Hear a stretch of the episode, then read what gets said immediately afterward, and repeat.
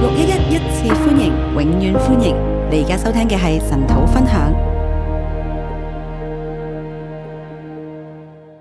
哈利路亞，大家早晨，好大聲回應喎、 好，大家好啊，係咁先係嘛，俾啲力量我。 好歡迎好多我哋嘅學生都喺度啦，欢迎我们同的工啦很多学生都在这儿，誒，仲有線上嘅弟兄姊妹，还有线上的弟兄姐妹，啊求神與我哋同在。求神与我们同在。今日我哋嚟睇以賽亞書第三十三章今天我们来看以赛亚书第三十三章二十八至到三十三章係一個嘅單元嚟嘅。二十八到三十三章是一个单元，講到係呃啊、由依靠列國咧係一個嘅愚蠢嘅事情。讲到倚靠列国是一个很愚蠢的事情。廿八章之前更加用咗好多嘅篇幅去講對列國嘅審判啦，二十八章之前呢，就讲到用很多篇幅去讲到审判列国，係誒、呃審判列國，幾乎用咗十章聖經。审判列国几乎用了十章的圣经。咁但係之前咧又再講到誒、呃我講以賽亞書嗰個嘅係有即係人嘅罪啦、神嘅審判啦、以赛亚书以赛亚书讲到有人的罪，神的审判，人嘅不聽啦，人的不听，但係神仍然嘅憐憫嘅，但神仍然怜悯。神仍然嘅帶領佢哋神仍然带领他们，係會俾佢哋興起，会给他们兴起，但係佢哋興起之後咧，佢哋又會再衰落。但他们兴起之后又会再衰係落。講到神對佢哋嗰個嘅誒、呃最後咧，佢哋會係被擄嘅，而最后呢，他们会被掳，但係被擄之後，佢哋又會歸回。被掳之后又会归回，喺永恆入邊係有盼望，在永恒里面是有盼望的。佢哋雖然被擄啦，他们虽然被掳，但係佢哋嘅樹等咧唔會被攞走，但他们的树等不会被拿走，樹等仍然喺度。树等仍然聖潔在。嘅族類咧，要從嗰度長出嚟。圣洁的族类要从那里长出来就。係去到即係第六章就咁樣講。这是第六章这样子说。係。咁我哋一路睇落嚟，睇到猶大國咧，佢哋都係咁樣去經歷啦。那我们一路看下来，就发现犹大国都一路这样经历。而家佢係面對緊，即係經文嚟到三十三章啦，佢廿八到三十三章都係講到阿述嘅嚟到啦，那经文的二十八到三十三章都讲到雅述的来到，佢哋點樣去面對咧？而他们怎么样去面对呢？啊、有冇其他嘅方法可以去脱離阿述咧？有没有其他的方法可以脱离雅述呢？答案係冇嘅，答案是没有的，只有耶和華只有耶和华係佢哋嘅拯救啊！是他们的拯救。嗯，呢兩章啦，三十二、三十三啊啦，这两章二十呃三十二到三十三，同前邊嗰四章啦，即嗯係廿八至到三十一啦，跟前面的四章二十八到三十係一一個好即係好對比嘅。是一个对比。前邊係講到佢哋係唔倚靠嘅，佢哋走去倚靠埃及。前面讲他们不倚靠，他们走去倚靠埃但係及，又講到埃及咧，唔係佢哋嘅幫助，又講到埃及不是他们的帮助，佢哋要嘅係等候耶和華。他們要的是等候耶和华耶。和華係公平嘅。耶和华是公平尋日的。我哋更加講到咧，公義嘅王要嚟啦，那昨天我们更讲到公义的王要来就了，係第三十二章啊。就是第三十二咁章。而係公義嘅王，佢嚟到，佢點可以帶嚟改變呢？那我们就讲到公义的王来到，他怎么样能够带来改变呢？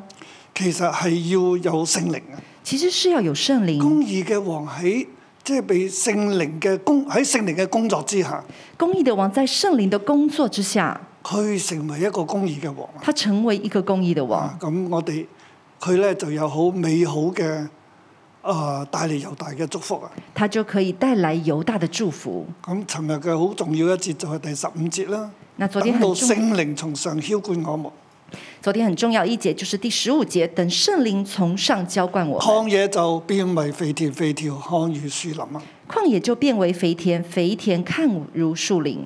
係猶大要改變啦。是猶大要改變，佢本來好荒涼嘅地方，要看如肥田，他原本很荒涼的地方要看為飛天，樹林咧就要喺嗰度長出嚟。樹林就要在那裡長咁出啊，而來。家我哋讀樹林咧，我特別有感覺噶。那我們係嘛現在讀樹林就特別有感覺，因為我哋會成為生命樹、生命樹林，因為我們會成為生命樹，成為生命樹林。而整個以賽書亦都係講呢個公義樹嘅。而整個以賽亞書也都是講神公要義樹，栽種以色列猶大成為公義樹，神要栽種以色列猶大成為公義做樹，咗葡萄園啦。做了葡萄但係佢園，哋卻唔係長出好嘅葡萄，佢係長出有毒嘅啊每日。他們卻沒有長好葡萄，而長出了有毒的梅。猶大人也好，以色列人也好，佢哋唔要成為神所建造嘅公義樹。啊猶大人也好，以色列人也好，他們不要成為神所种的公佢義哋所樹，喜愛嘅係列國嘅橡樹啊！他們所喜愛的是列國的橡樹佢，哋其實係要同列國一樣，他們其實想要跟列国一佢哋係樣，倚靠列國。他們是倚靠列国，但係神話唔係，但神說不是。當你咁嘅時候咧，呢當你這樣的一時棵候，樹咧就要被斬去啦，這棵樹就要被斬去，斬到剩翻個樹底啊，即係樹墩啦。斬到只剩下那個嗰個樹底樹喺土泥土入邊嘅嗰一部分，那个树在泥土里的那泥个土部上面分，嘅全部被斬晒。而泥土上面的全部都要被但係斩。佢預言咧，聖潔嘅族類要從呢個樹墩嗰度長出嚟，但他预言这个圣洁的族类要从这个树等子就长出係来，公義樹、生命樹要從嗰度長出嚟。就是公益树、生命树要从那里长出佢来。就預言啦。他就预言，咁啊，我哋睇猶大嘅歷史就係咁，我们看犹大的历史就是这样。到係第三十二章咧，佢講從聖靈上澆灌落嚟嘅時候咧，呃，三十二章讲圣灵从上浇灌下来的时候，康野康如肥田，肥田康如樹林，呢旷野变为肥田，肥田棵成樹为要树林長。起嚟啦。这棵树要长起来，並且咧，公義要居在其中。啊并且公益要居在其中我。係我係講緊第三十二章最後嗰度，啊我們講講翻尋日嗯，三十二章最后那里，就喺誒、呃公義嘅果效係平安啦，公益的果效是平安，係平穩啦。是平穩。啊、佢有有大人住嘅地方咧，都係安穩嘅，犹太人所住的地方都是安係稳，安歇嘅。是安歇的。但係嚟到第十九節咧，但要降冰雹打倒樹林，城必全然刷平。第十九节，但要冰雹，要降冰雹打倒树林，城必全然拆你平。們在各水邊撒種牧放牛驢的有福了。你们在各水边撒撒种牧放牛驴的，有有福了。去到十八節咧，都係誒、呃 OK 明白嘅。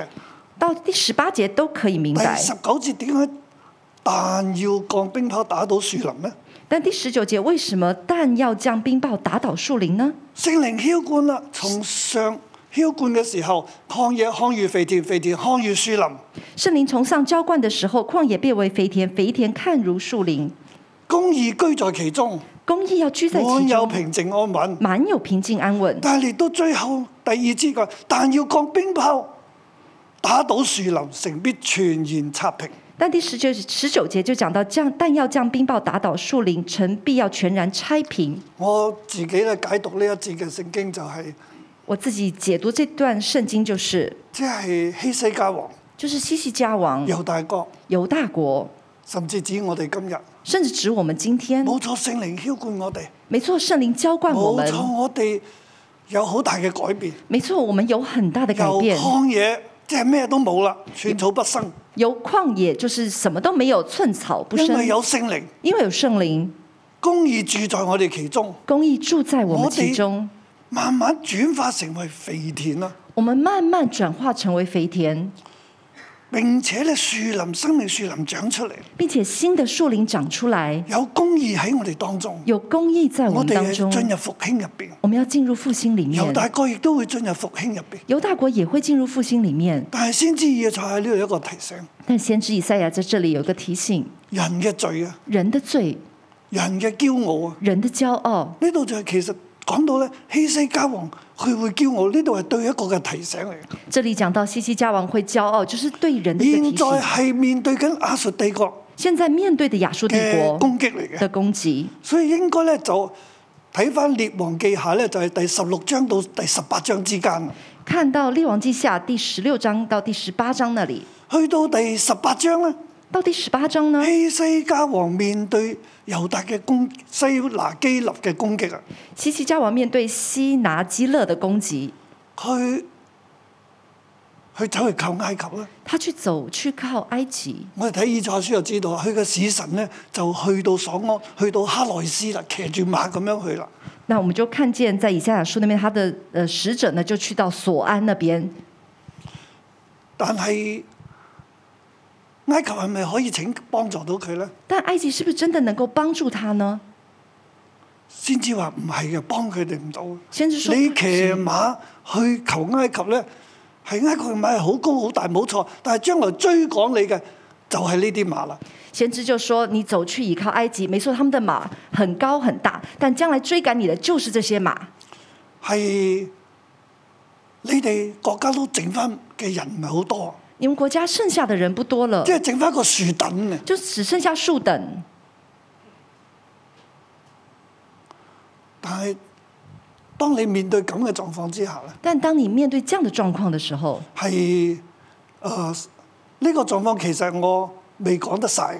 這個狀況我還沒有完全講完。去到第十八章咧，《列王記下》到第十呃《列王記下》第十八章，先至以賽亞對啊、對希西家王講嘅嘢，先知以賽亞對西西家王所說的，佢係宣告緊第十八章去宣告嗰個嘅誒復興嘅，第十八章是宣告復興。即係西拿基立誒、呃透過佢嘅大佢嘅將軍咧，同猶大各國所講嘅嘢非常之刻薄嘅，話冇一個王能夠，冇一個人或者冇一個王，冇一個神能夠救任何嘅國家脱離我嘅手啊！猶大國你能夠咩？西呃西亚西拿基勒王就猜过他的使臣来对西西家王说：“有哪一个国家可以脱离我的手呢？是非常刻薄的。嗱，你可以打開第去到第十八章啦，王下。”可以打开王下十八章，嗱，第十三節就係希西家王十四年啦，亞述王西拿基立嚟攻啦。第十三节，就是王就是西慢慢嚟啦，唔緊要啦，嗯係啦、西西家王十四年十八章十三節，十啊十八章十八章的十三节，列王記下，列王记下，佢嘅將領咧叫做拉伯沙基。他的将領叫做拉伯沙基。嗱，我特別叫大家睇翻呢度咧，我就特係別讓大叫大家家看知這，道人嘅軟弱啊。就是让让大家知道人的軟弱。人係會喺面對危難嘅時候，在面對危難的時候，希西家王喺呢個時候去做啲乜嘢嘢？西西家王在這個時候會做些什麼呢？當西拿基立落派兵嚟攻啦，當西拿基勒派人來攻的時候，十四年希西家王，十四年西西家王，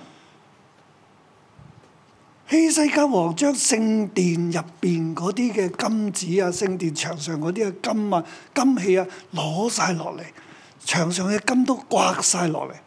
呃，西西家王把所有聖殿上面牆上這些金子都刮下來。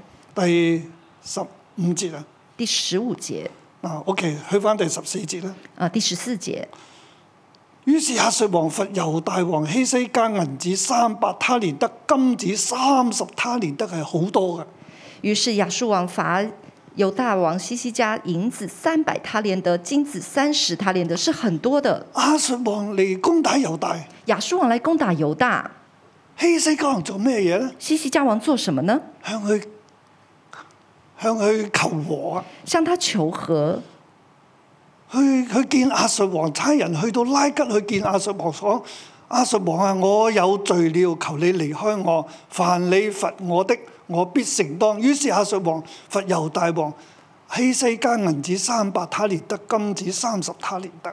犹大王西西家人差人往拉吉去见亚述王，说：“我有罪了，求你离开我。凡你罚我的，我必承担。”所以他就罚他银子三百他连得，金子三十他连得。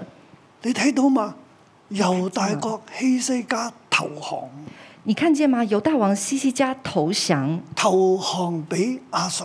投降给亚述。除咗佢罰嘅嗰啲嘅錢以外，除了他罚的那些钱之外，佢另外啊他另外再喺耶希西家第十五節，就把耶和華殿裏和王宮府婦女所有的銀子都給了他。第十五节，西西家就把耶和华殿里和王府库里所有的银子都给了他。那時猶大王希西家將耶和華殿門上的金子和他自己包在柱上的金子都刮下來給了亞述王。那时犹大王西西家将耶和华殿门上的金子和他自己包在柱上的金子都刮下来给了亚述王。先知以賽不斷同希西家講緊嘢，唔使驚啊，亞述唔使驚。先呃，先知以赛亚不断跟呃西西家王说：“不用怕的，不用怕的，你去你走去揾埃及係唔啱嘅，你走去找埃及是不你对去啊的。你我睇到你去㗎，我看到你去了，你係徒勞無功㗎。你是徒劳无功的。你要嘅係等候耶和華，你要的是呃等你要候耶嘅係和有华，聖靈啊，你要的是有圣你灵，要興起，你要兴起面對住亞述，你面唔对使亚驚述。，你不用怕。但係希西家有冇聽？但西西家有没有听呢？冇啊，没有，佢投降。他投降。點解會投降啊？为什么会投降呢？因為亞述亦都知道佢哋去向埃及投救求救啊，因为亚述也知道他们去向埃及求救，所以埃及亦都某個程度被亞述打敗咗。埃及某个程度也被亚述打败，埃及出唔到兵啊，埃及没有办法出兵，埃及嘅兵冇辦法出嚟啊，埃及的兵出不埃来及嘅，馬冇辦法出嚟啊，埃及的马出不埃来及，嘅軍援同埋人手咧冇冇辦法嚟啊。埃及的军援还有人手没办法来，猶大國投降，犹大国投降，佢所有嘅方法都用晒，他所有的方法佢都用依完靠埃了，及啦，他依靠埃及失敗。失败，最後一招就係投降啦，最后一招就是投降，唔單止投降，不单佢只要投罰幾降，多俾幾多，他要罚多少他就给多少，再係將聖殿入邊所有嘅嘢都刮晒落嚟，然后再把圣殿里面所有的东西都刮下来，甚至喺民間嘅所有人嘅錢咧，佢都要攞過嚟，甚至民间所有百姓的钱，他都要拿过来，大家將就係、將猶大國所有嘅金銀全部攞出嚟就是把犹大国所有的金银都拿出来投降俾亞述，投降给亚述。呢一招 work 唔 work 咧？这一招能不能够呃成功呢？阿述會唔會走啦？亚述会不会走呢？俾晒啊錢啦，已经全部钱都给他，都又大好對阿述嚟講係刀口嘅肥肉啊！犹大对亚述来说是倒口的肥佢收肉咗。錢啦，他收了佢走唔钱，走啊？他走不走？佢唔走啊！他不走。再派三個將領他再派了三个将领，去帶兵攻打耶路撒冷，然后带兵攻打耶路撒冷，攞晒錢都唔走，拿了钱也不走，就係、呢個最艱難嘅時候。就是在这个最艰难的时候，佢嘅將領仲喺度下狂語、狂言、狂語啊！他的将领还下了狂言狂语，即係壓制佢哋、就是压制他们，打擊佢哋。打击他们。佢第譬如你睇到第十八章第二十節啦，你看到第十八章的第二十节，啊十九誒十九節，你所倚靠的有什麼可倚靠？你着你説有打仗的計價和能力，我看不過是虛話。你到底倚靠誰呢？不肯背叛我呢？看啊，你所倚靠的埃及是那壓傷的路障，人若靠這杖，就刺透他的手。十九节，你所倚靠的有什么可障碍的呢？你说有打仗的计谋和能力，我看不过是虚话。你到底倚靠谁才背叛我呢？看到你所倚靠的是埃及，是那压伤的炉杖。埃及係受傷啊，埃及受伤，被呢一個亞述打傷啊！被亚述给打伤。佢話你而家要倚靠神。他说：“你现在倚靠神，依靠你嘅神可以咩？倚靠你的神可以吗嗱，就喺呢個狀況之下，？”就在这个状况之下，二十八章到卅卅三章二十八章到三哎十三章喺呢個情況之下，是在这样的一个情况之下，神不斷透過以賽亞同佢講，神不断透过以赛亚同跟希他西说家講：跟西西家真说，㗎，你靠埃及係冇用啊！真的，你靠埃及是没有用的。現在你投降又有用咩？现在你投降有用吗？你應該點呢？你应该怎么样呢？等候神，等候圣灵，等候神。等候神我。話弟兄姊妹，呢、一個係非常之艱難。弟兄姐妹，这个是非常的艰难。我哋係人嚟嘅，我们是人，希西家王喺呢個情況之下非常之艱難，西西家王在这样的情况下是非常艰难，投降都冇用。投降都没有用。而家再剩翻落嚟嘅就係開城門，全部拉住白旗，那现在剩咁下就樣出城是投降。开城门，拿着白旗，然后出城门去投降。否則呢，否则，面對住亞述帝國嘅佢攻入城之後啊，面对亚述帝国攻入城之后，係屠城，是屠城，夷為平地，嗯是夷为平係地，種族滅絕。是种族的灭绝。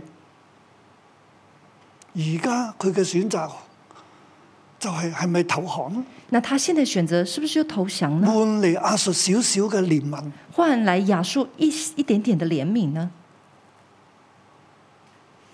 但係神同佢講唔係。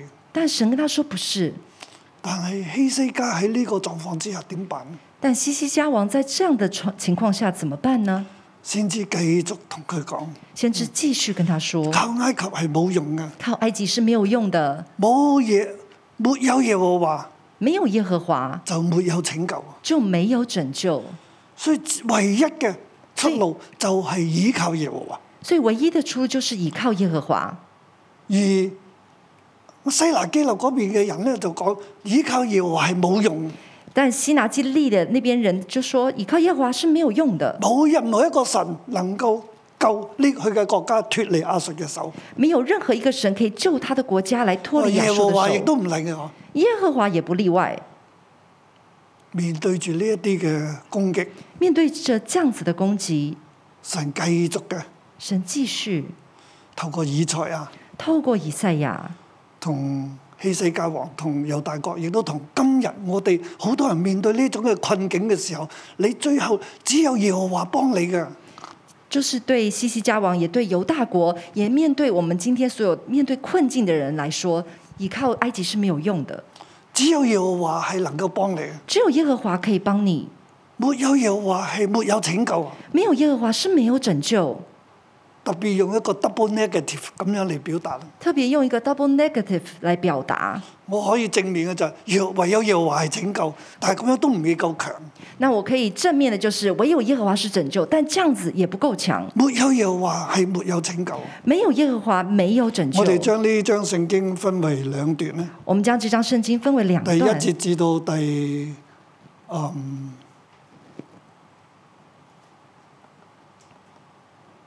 十六節咧，第一到十六节。十六節嗰度有個大圈啊嚇，我就時間關係，我就本來三段，而家分為兩段，好啦，去到十六節啊。那现在分为两段，就是一到十六节，因为那里有个大圈，係沒有神係沒有幫助嘅，是没有神没有幫助。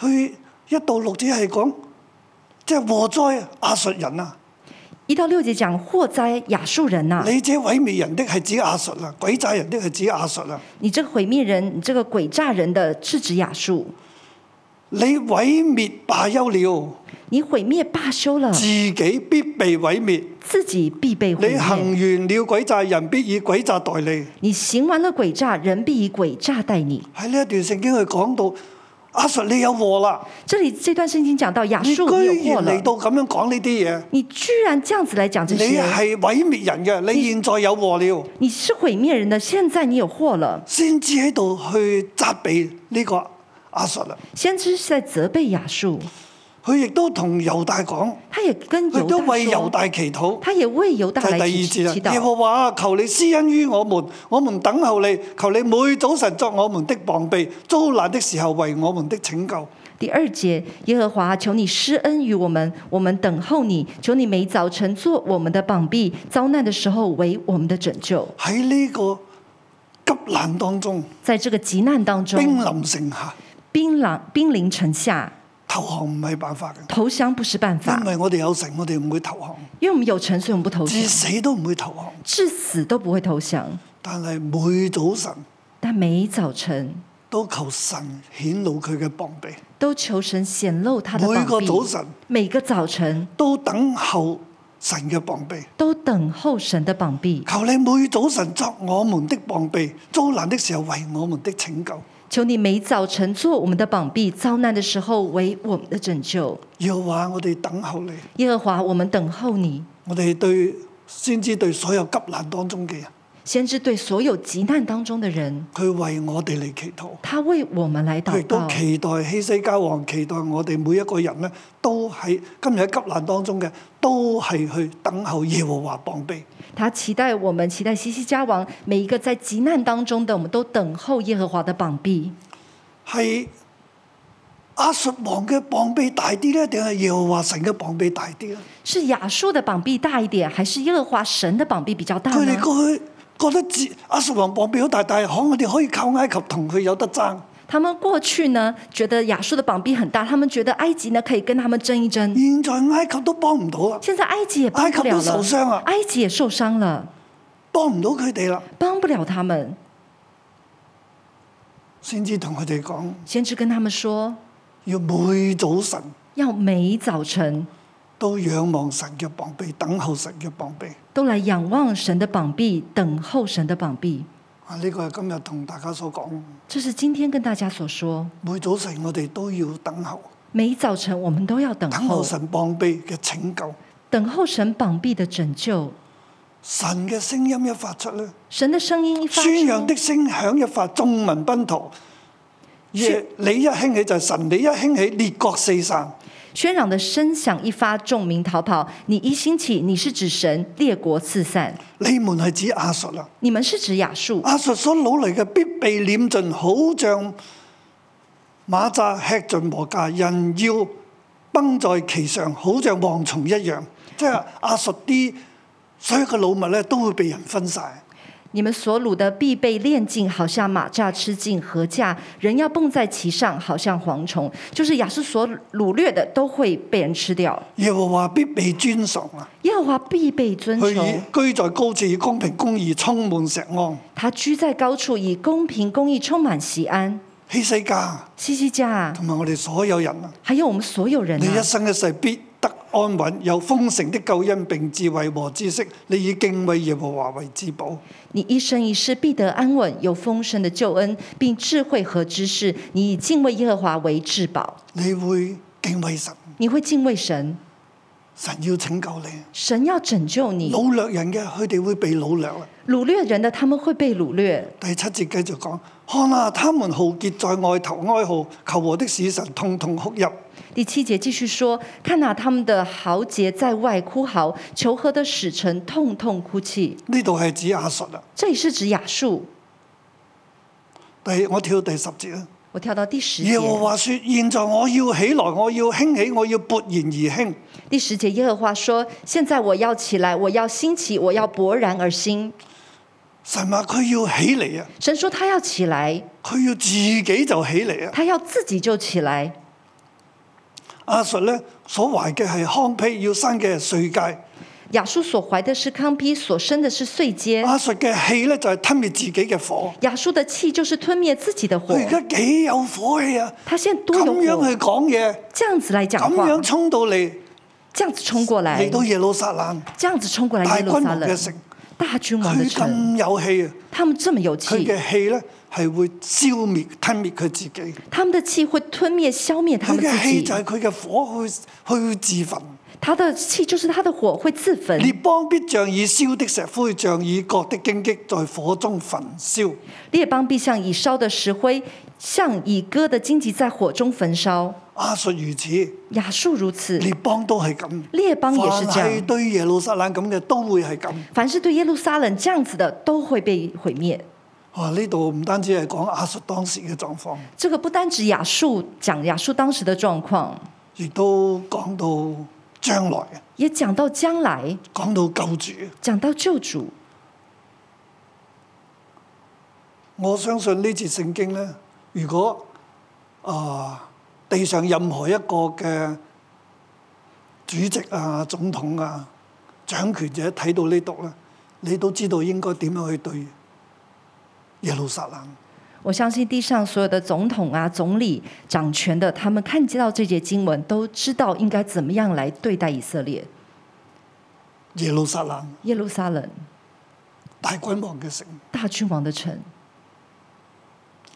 神最後會自己保護耶路撒冷。神最后会自己保护耶路撒冷。有邊一個人可以打敗耶和華？有哪一个人可以打败耶有和邊一個华呢？國家可以打敗耶和華？有哪一个国家可以打败耶和华呢？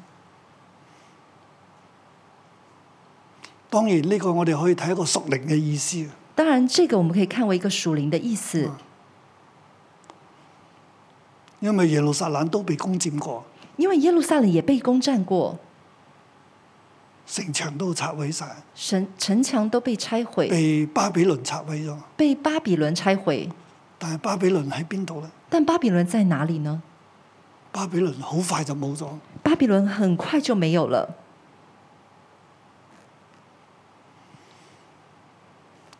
你們遠方的人當聽我所行的，你們近處的人當承認我的大能。你们远方的人当听我所行的，你们近处的人当承认我的大能。耶和華係王嚟嘅，耶和华是王，佢喺石安入邊，他在西安里面，佢與石安同在。他与西安同在。第十四節講到佢係永火嚟嘅，第十四节讲到他是永石火，安中的罪人都懼怕，不敬虔人都被戰驚找住。我們中間誰能與吞滅的火同住？我們中間誰能與永火同住呢？西安中的罪人都惧怕，不敬虔的人都被战惊抓住。我们中间谁能与吞灭的火同住？我们中间谁能与永火同住呢？行事公義、説話正直，等等等等嘅。行事公义，说话正直，等等等等。啊，特別係講到咧，係塞耳不聽流血的話，閉眼不看邪惡的事。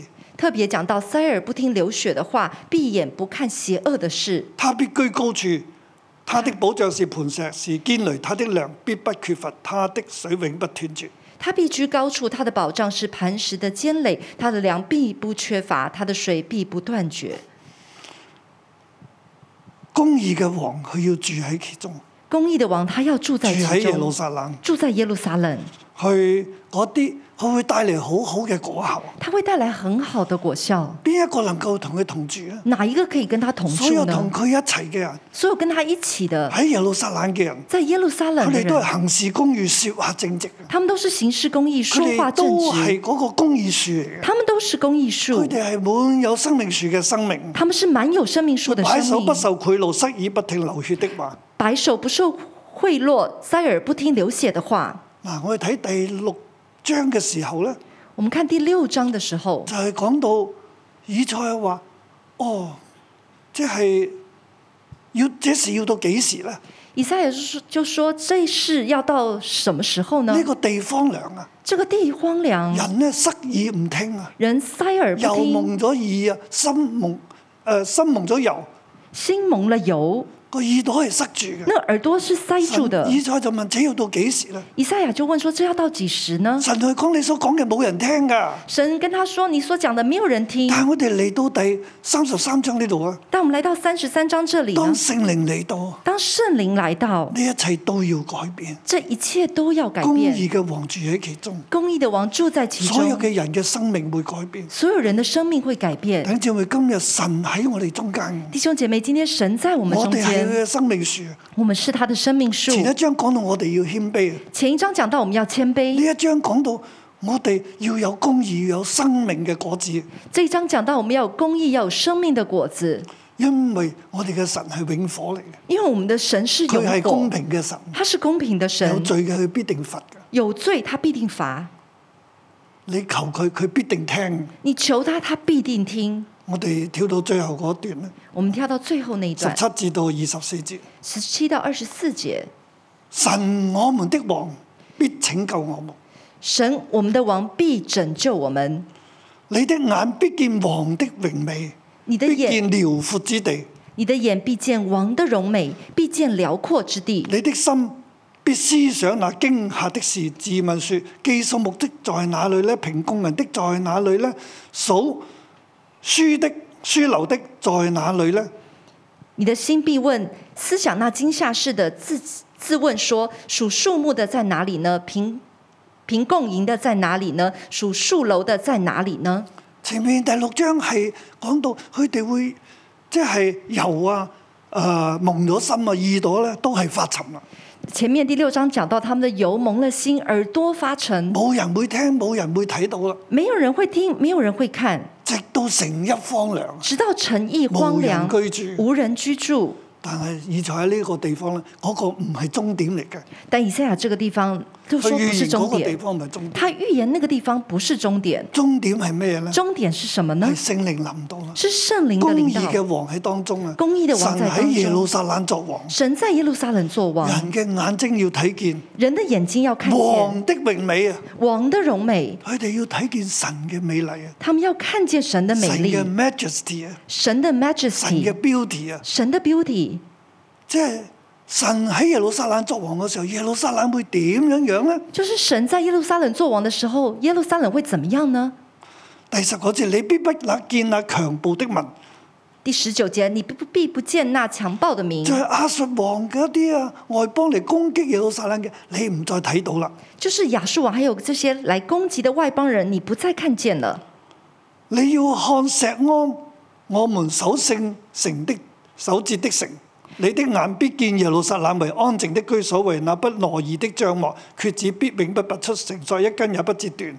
你要看喜安，我们守圣洁的城，你的眼必见耶路撒冷为安居安静的居所，为不挪移的帐篷，橛子永不拔出，绳索一根也不折断。在眼裏耶和華必顯威嚴與我們同在，當作江河寬闊之地，其中沒有蕩槳搖橹的船來往，也沒有威武的船經過。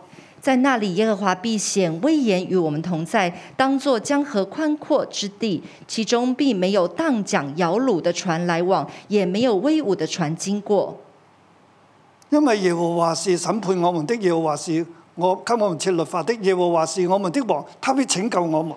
因为耶和华是审判我们的，耶和华是给我们设律法的，耶和华是我们的王，他必拯救我们。呢一段聖經應該點睇呢？这段圣经该怎么看呢？你覺得佢講緊乜嘢？你觉得他在讲什么呢？如果佢係講一個有血有肉嘅，譬如希西家王，如果他是讲一个有血有肉，譬如说是西西家王，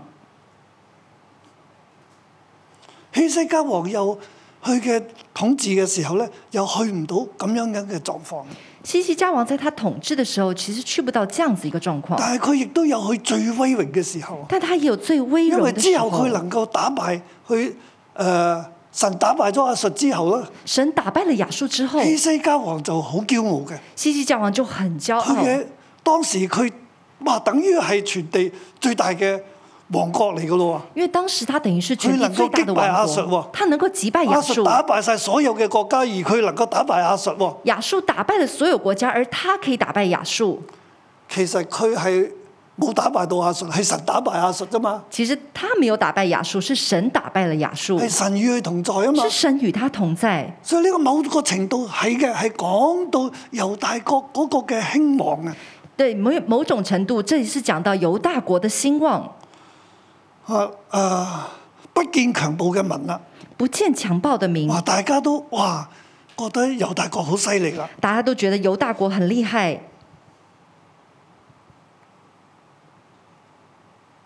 你即係整座嘅城咧就是整個係城安靜嘅，是安靜的，冇挪移嘅帳幕嘅，沒有挪移的帳幕，佢嘅建築係非常之好嘅，它的建築是非常好的，佢嘅繩索唔會斷嘅，它的绳索不會斷的。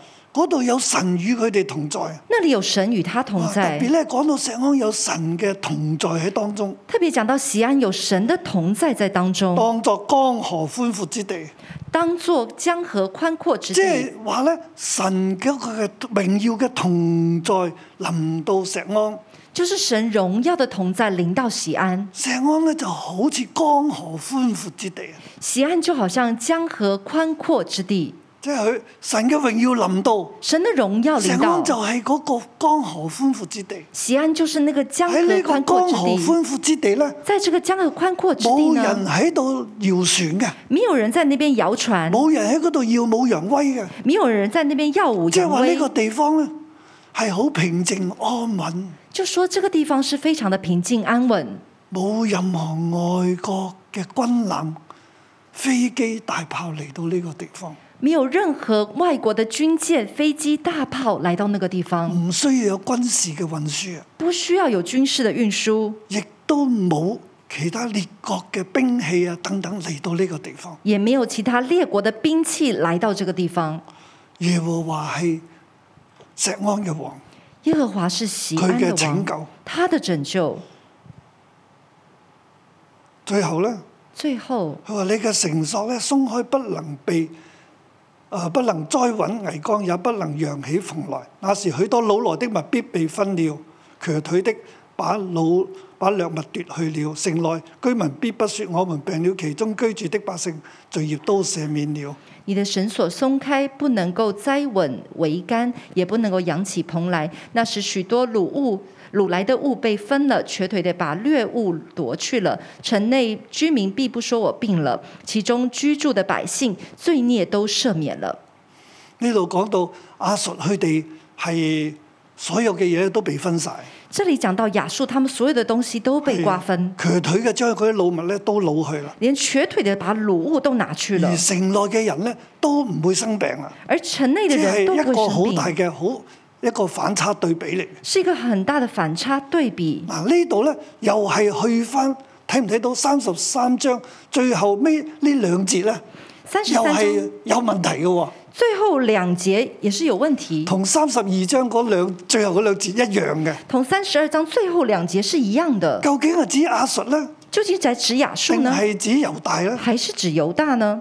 即係我更深嘅睇法咧，同前面睇咧，我都會話咧係即係猶大，你唔好驕傲。如果你神喺你當中咧，你會好好啦。但係當你一日你驕傲嘅時候咧，那我就我更深的來看，就是猶大，你不要驕傲。當你驕傲嘅時候當，你驕傲的時候，你所有嘅嘢咧，亦都會被分晒啊！你所有的東西都會被分散。但係神喺你當中，但是你要神繼續在你當謙卑中，你要繼續謙卑，繼續嘅認罪，繼續的神認罪，會赦免一切嘅罪，神會赦免一切的亦都係罪，對希西家嘅説話，也是對西西家說的話，對我哋今日嘅説話。對我們今天說的話。時間關係，我唔可以多講啦。時間關係，我不能夠多就說。啊，除咗耶和華，除了耶和華，我哋係冇拯救。我們是別無拯救。對今日嘅 Covid 嚟講，對今天的 COVID 來說，我亦都要咁講。我也要這樣說：除咗耶和華神，除了耶和華神，我哋係別無拯救。我們是別無拯救。我哋唔能夠倚靠埃及，我們不能夠依靠埃及，亦都唔能夠去投降。也不能夠去投降，亦都唔係用收買用錢去買我哋嘅敵人，也不用不能用錢去收買我們的敵唯人。有神喺我哋中間。唯有神在我們中間，所以弟兄姊妹，我哋要更多禱告，所以弟兄姐妹，我們要更多我的哋禱要等告，候神嘅拯救。我們要等候神的拯救。神喺我哋中間，神在我們中佢間，會拯救我哋。他會拯救我每們。早晨我哋都求神佢嘅膀臂拯救我哋，每早晨，我們都求神他的膀臂拯救我神們。必臨到我哋中間。神必臨到我們中間。阿門。我哋咧一齊咧嚟站落喺神嘅裏邊，我哋咧先嚟到方言禱告，求聖靈咧嚟到大大嘅嚟到充滿，超過我哋每一個嘅人。Oh,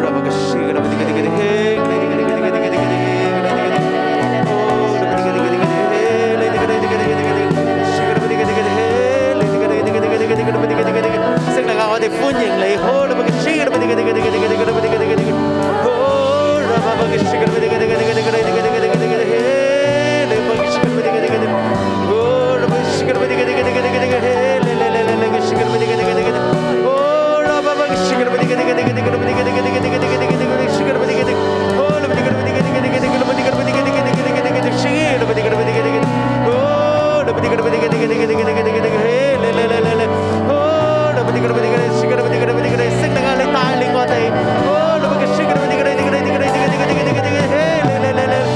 你就係我哋嘅拯救，你就係我哋嘅幫助。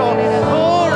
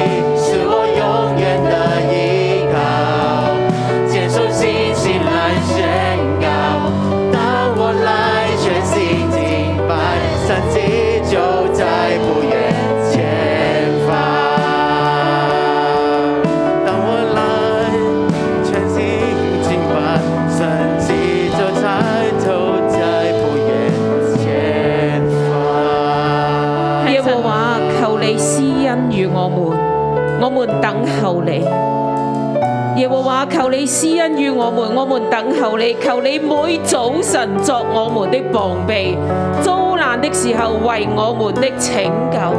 就喺今日嘅早晨，我哋一齊嚟到神面前，我哋話神啊，我哋要求你，求你每早晨就係今早晨作我們的膀臂，遭難嘅時候為我們嘅拯救。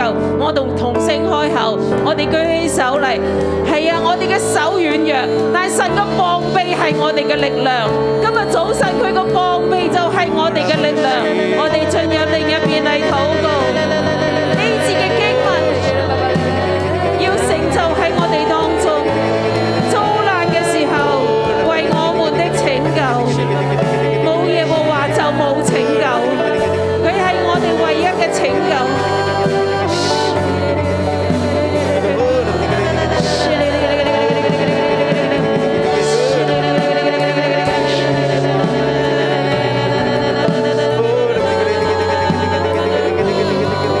我都邀請我哋當中。你喺一個困難當中，你好期待緊耶和華嘅拯救嘅，無論係你自己定係家人，我邀請你嚟到前面，我邀請你嚟到前面，無論你自己啊，你嘅家人啊，係一個急難，係一個被困逼，喺度唔知道點樣，喺兩難當中嘅，面對艱難嘅，面對疾病嘅，面對你自己解決唔到嘅問題嘅。無論係你自己定係你嘅家人，我邀請你嚟到前邊。好好多時候我哋都去揾去外邊揾幫助，我哋嘅心冇辦法專一嘅嚟依靠耶和華，我哋仍然去揾其他嘅方法，我哋仍然去依靠其他嘅東西。喺線上嘅弟兄姊妹都一樣。嚟到前面嘅弟兄姊妹，我哋將自己嘅困難交俾神，唯有神，唯有神，唯有耶和華，將你嘅困難交俾神，將你家庭嘅問題，將你嘅疾病，將你嘅不能，將你嘅經濟，將你嘅困局都同神講，佢聽嘅，佢聽嘅，佢聽有大百姓嘅禱告，佢聽有大百姓嘅呼求，佢今日都聽你哋嘅呼求。今日佢要興起，今日佢要興起，今日佢要成為你嘅拯救。我亦都請我哋嘅同工嚟到前邊嘅時候。特別前面嘅人，佢嘅小組長可以嚟到前邊。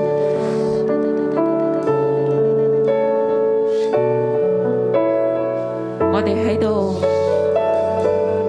喺困難當中嘅，我哋嚟為佢嘅禱告。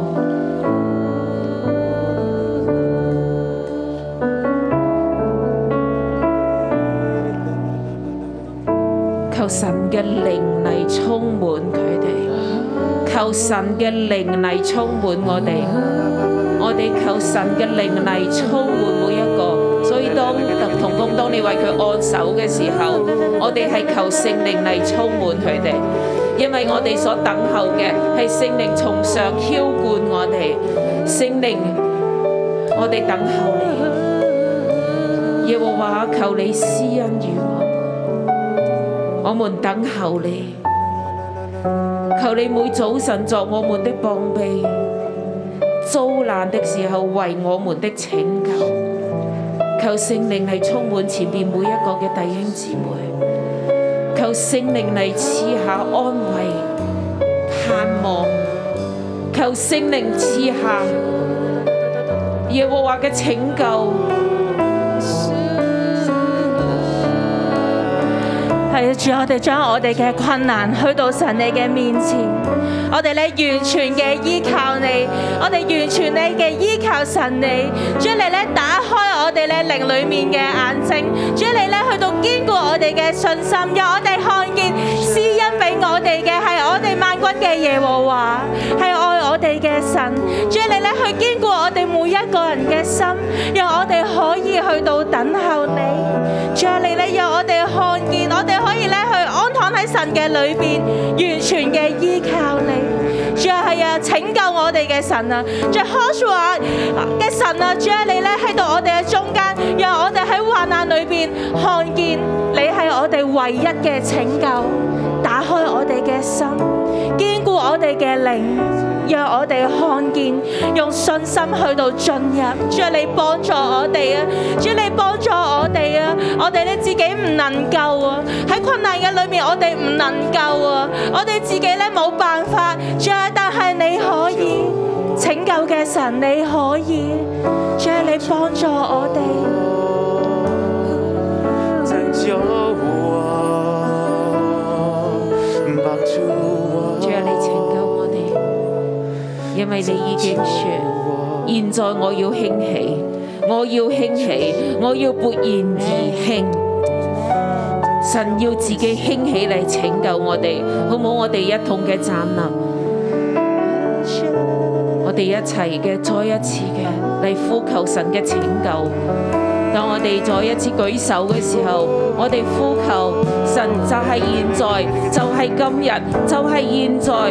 佢話：Now will I arise, now will I be exalted, now will I be lifted up。神現在就要自己興起，神現在自己要興起，成為我哋嘅拯救，成為我哋嘅拯救，成為我哋每一個人，我哋嘅自己，我哋嘅家庭。我哋所代表嘅，我哋所擁有嘅，佢都要成為我哋嘅拯救。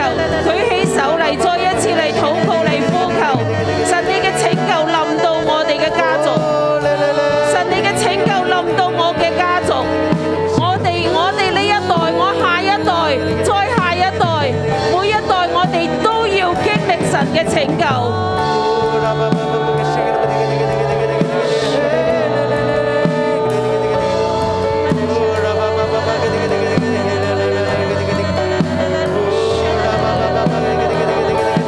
神啊，我哋每一個站落喺你面前嘅，我哋等候你，主我哋等候你，我哋等候聖靈你大大嘅澆灌落嚟，主我哋知道當你嘅靈嚟到嘅時候，我哋一切嘅問題咧都要改變。當你大大嘅臨在嘅時候，我哋嘅環境、我哋嘅家、我哋嘅困難都要改變。主啊，因着我哋單單尋求你，我哋單單依靠你，我哋依靠嘅係耶和華你自己大能嘅膀臂。主啊，我哋嘅心、我哋嘅眼，我哋專一仰望你，我哋嘅腳步單單跟隨你。主啊，我哋咁樣舉手嘅時候，神啊，你更大嘅同在要臨到我哋當中。主啊，我哋呼求你，我哋呼求你，我哋等候你啊！的依靠，接受信心来宣告，我真是经好，历前面嘅弟兄你姊妹可到回到座位上。唯有你是我永远的依靠，接受信心来宣告，当我来全心敬拜，神迹就在不远前方。耶和華是我們的王，他必拯救我們。但係當我哋得蒙拯救嘅時候，我相信今日我哋已經喺神嘅殿中經歷佢嘅拯救。當我哋經歷呢個拯救嘅時候，我哋可唔可以仍然謙卑，仍然認罪，每一日都嚟到佢嘅面前，每一日都嚟到佢面前，好唔好？我哋將手擺喺個我哋嘅心入邊。我嘅心唔要驕傲，我嘅眼都唔要驕傲。你的眼必見王的榮美。當我哋見到王嘅榮美，當我哋見到遼闊之地，當我哋見到神嘅榮耀臨在，神嘅威嚴與我們同在。我哋係咪仍然定睛仰望神啊？我哋係咪仍然定睛仰望神？我哋為自己嚟禱告。你過去經歷復興，神將你帶嚟六一一，神將你帶入嚟呢個生命樹嘅群體，我人咪慢慢開始覺得呢個係理所當然嘅。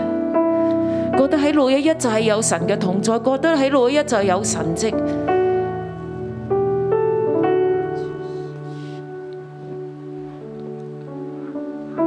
我哋有冇冷淡？我哋覺得係咪自己已經 OK 啦？夠啦！我哋開聲為自己嚟禱告。如果你係去到一個位置，覺得理所當然嘅，求神嘅靈嚟幫助你，承認我哋冷淡，承認我哋失去起初嘅渴慕，承認我哋失去嗰個專一，對神嘅專一，以為有其他嘅路，以為有其他嘅方法。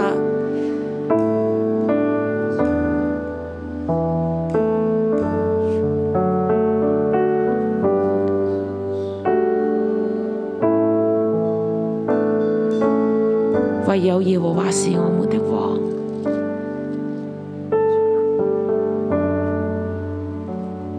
唯有耶和華是我們的拯救。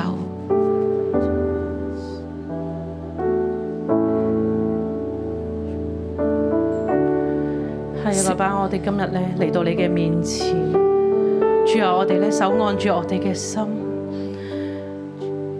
我哋真係嚟到你面前，我哋倒空我哋自己，我哋真係謙卑落嚟，嚟到你嘅施恩座前。主啊，我哋今天嘅光景係點樣呢？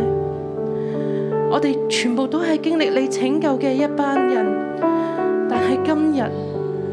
我哋活喺安逸裏邊，我哋活喺動盪裏邊，我哋活喺艱難裏邊，我哋活喺唔同嘅光景裏邊，我哋依賴嘅係乜嘢呢？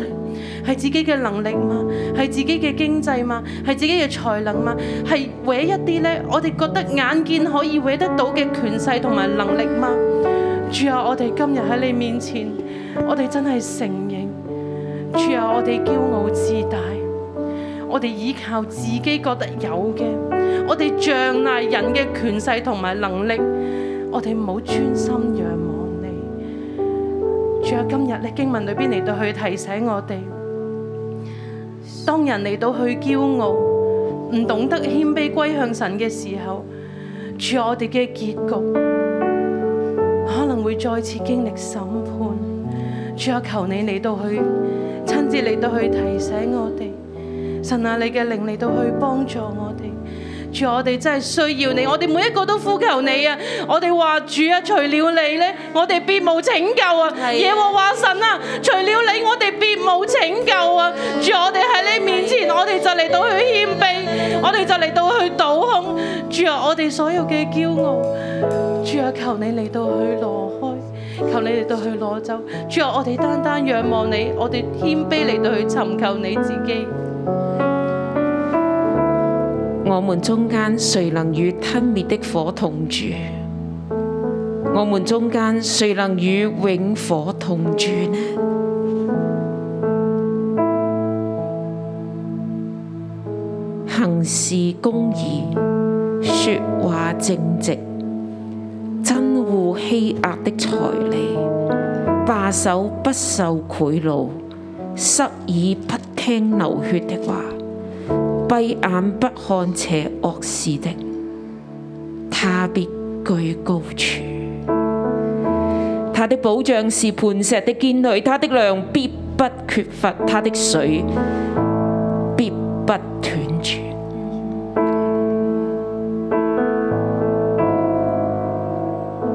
我哋為自己嚟禱告，我哋係咪喺咁樣嘅公公義樹群體？神與我哋永遠同住，我哋可以住喺神嘅同在入邊，我哋住喺神嘅保障入邊，主啊，你親自嘅嚟拯救我哋，我哋要住喺你入边，與你同住，你亦與我哋同住。最後尾我哋舉手嚟為耶路撒冷同為耶路撒冷嚟禱告。耶路撒冷係神嘅居所，願神嘅同住大大嘅臨到耶路撒冷，為以色列、為耶路撒冷嚟禱告，係神嘅居所，神嘅同在，神榮耀嘅同住，神嘅威嚴必重新重返耶路撒冷。佢嘅榮耀必要重返耶路撒冷。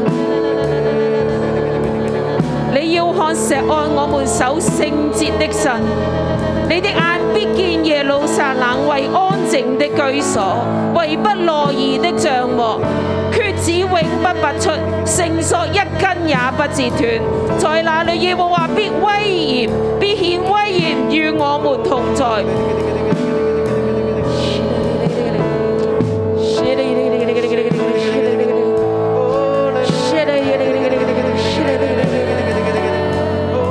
为石安城，为耶路撒冷嚟祷告。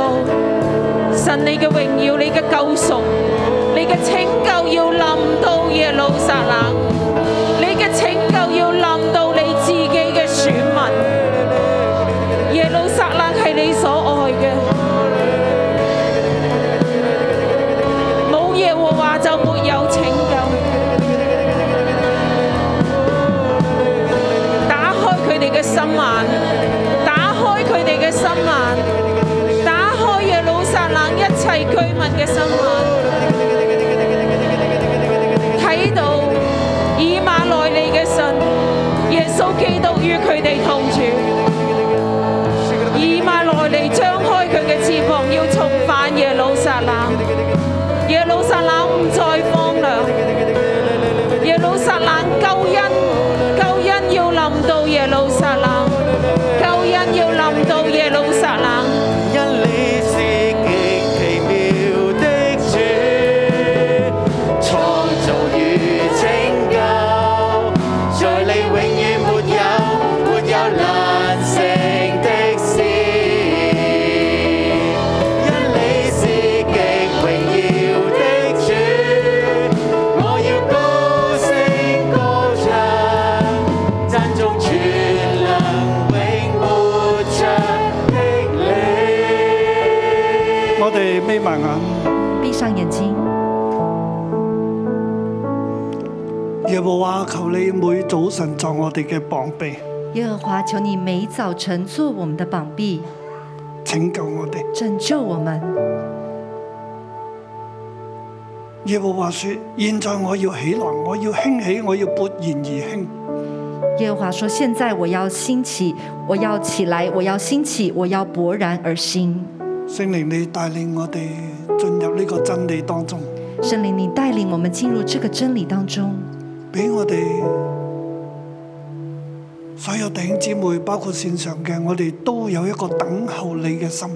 给我们现场的弟兄姐妹，包括线上的，你让我们都有一个等候你的心，並且我哋嘅等候，我哋必定等到，并且我们的等候，我们必然等到，你必定為我哋興你起，必定为我们兴起。”讓我哋每一個等候都能夠進入到現在你嘅興起，让我们每一个等候都可以进入到現在你的心唔情，單單係將來一個盼望，不单只是將來的一個盼現望，是現我在，哋可以進入嘅，是我們可以進入就的，係、你為我哋興起。就是你為我們興起。主啊，你開我哋嘅眼睛，讓主啊我哋能夠看見。主啊，你開我們的眼睛，讓我們能夠看見，让我哋嘅心系明白，讓我們的心是明白，你的眼必见王的荣美，必见辽阔之地。你的眼必看王的榮美，必见遼闊之地。你的心必思想那惊吓的事。自问说：基数目的在哪里呢？你的心必思想那惊吓的事，自問說：既數目的在哪裡呢？凭供银的在哪里呢？凭共赢的在哪裡呢？数书楼的在哪里呢？數戍樓的在哪裡呢？你必見那強暴的民，就是説話深奧，你不能明白；言語利難，你不能懂的。你必不见那强暴的名，就是说话深奥，你不能明白；言语呢喃，你不能懂的。你要看石安我們守聖節的城，你的眼必見耶路撒冷為安靜的居所，為不挪移的帳幕，橛子永不拔出，繩索一根也不折斷。你要看西安，我们守圣洁的城，你的眼必看见耶路撒冷为安静的居所，为不挪移的帐幕，橛子永不拔出，绳索一根也不折断。聖靈，你恩高我哋嘅眼，圣灵，你恩高我们的眼，靠住你，靠着你，我哋要改變，我们要改变，我哋要成為樹林，我们要成为树林，靠住你，靠我着哋你嘅眼睛要睇見王嘅榮美啊我！们的眼睛要看见王的荣美，我哋嘅心嘅脂油要被除去，我们心上的脂油要被除去，我哋嘅眼睛要看見，我们的眼睛要看看见，見神你自己，看见神你自己，看見神你住喺耶路撒冷，看见神你住在耶路撒冷看。見神你住喺教會，看见你住在教会你，住喺我哋中間你，住在我们中间，讓我哋睇到有你嘅同在，让我们看见有你的同在我，哋嘅安穩我们的安稳不挪移，不挪移，不被拔出。不被拔出。我哋嘅繩一根都唔折斷，我们的神一根也不折凡断係，屬於我哋嘅，你都保存，凡是属于我们的，你都保你存，都施恩，你都施恩，讓我哋睇到喺我哋中間，让我们看见在我们中间，在那裏耶和華必顯威嚴與我們同在，在那里耶和华必显威严与我们同在神，你與我哋同在，神你与我们同在，你嘅同在臨到我哋，你的同在临到我们，喺你嘅同在當中，在你的同在当中，我哋係遼闊嘅江河，我们是辽阔的江河。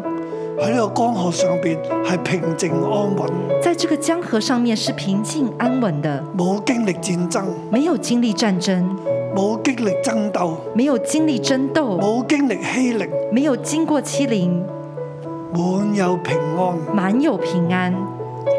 你系我哋嘅律法，你是我们的律法，你系我哋嘅审判者，你是我们的审判你者系，我哋嘅王，你是我们的王，你必拯救我哋。你必拯救我们。我哋要见到你俾我哋谦卑嘅心，我们要看见你给我们谦卑的心，主系让我哋进入你嘅谦卑当中，主要让我们进入你的谦卑当中，听你嘅话。听你的话。你系我哋嘅救主，你是我们的救主，你赦免我哋一切嘅罪，你赦免我们一切的罪，俾我哋一个常常悔改认罪嘅心，给我们一个常常悔改认罪让我的哋心行。事公义，让我们行事公守义，公平，守公平，常行公义，常行公义，成为有福嘅人，成为有福的满人。有你嘅同在。满有你的同圣在，灵，你带领我哋进入呢个真理入边，圣灵，你带领我们进入这个让呢真个理里真理面，供应我哋嘅灵，让这个真理供应我让们我的灵哋，成为一个谦卑嘅生命树林，让我们成为一个谦卑的生命树林。喺我哋所在嘅地方在我们所在的地方，有你嘅同在，有有你的同你在，嘅平有安你的平安赐福俾我哋，赐福给我让我们。哋喺今日一切嘅困难当中，让我们在今天一切的困难当社会中，社会的艰难、局势嘅艰难，局势的艰难，我哋满有从你而嚟嘅平我安，们满有从你而来的平祝福安。我哋，祝福我奉们耶。稣基督嘅名，奉耶稣基督的名，阿阿门。好，祝福大家。祝福大家。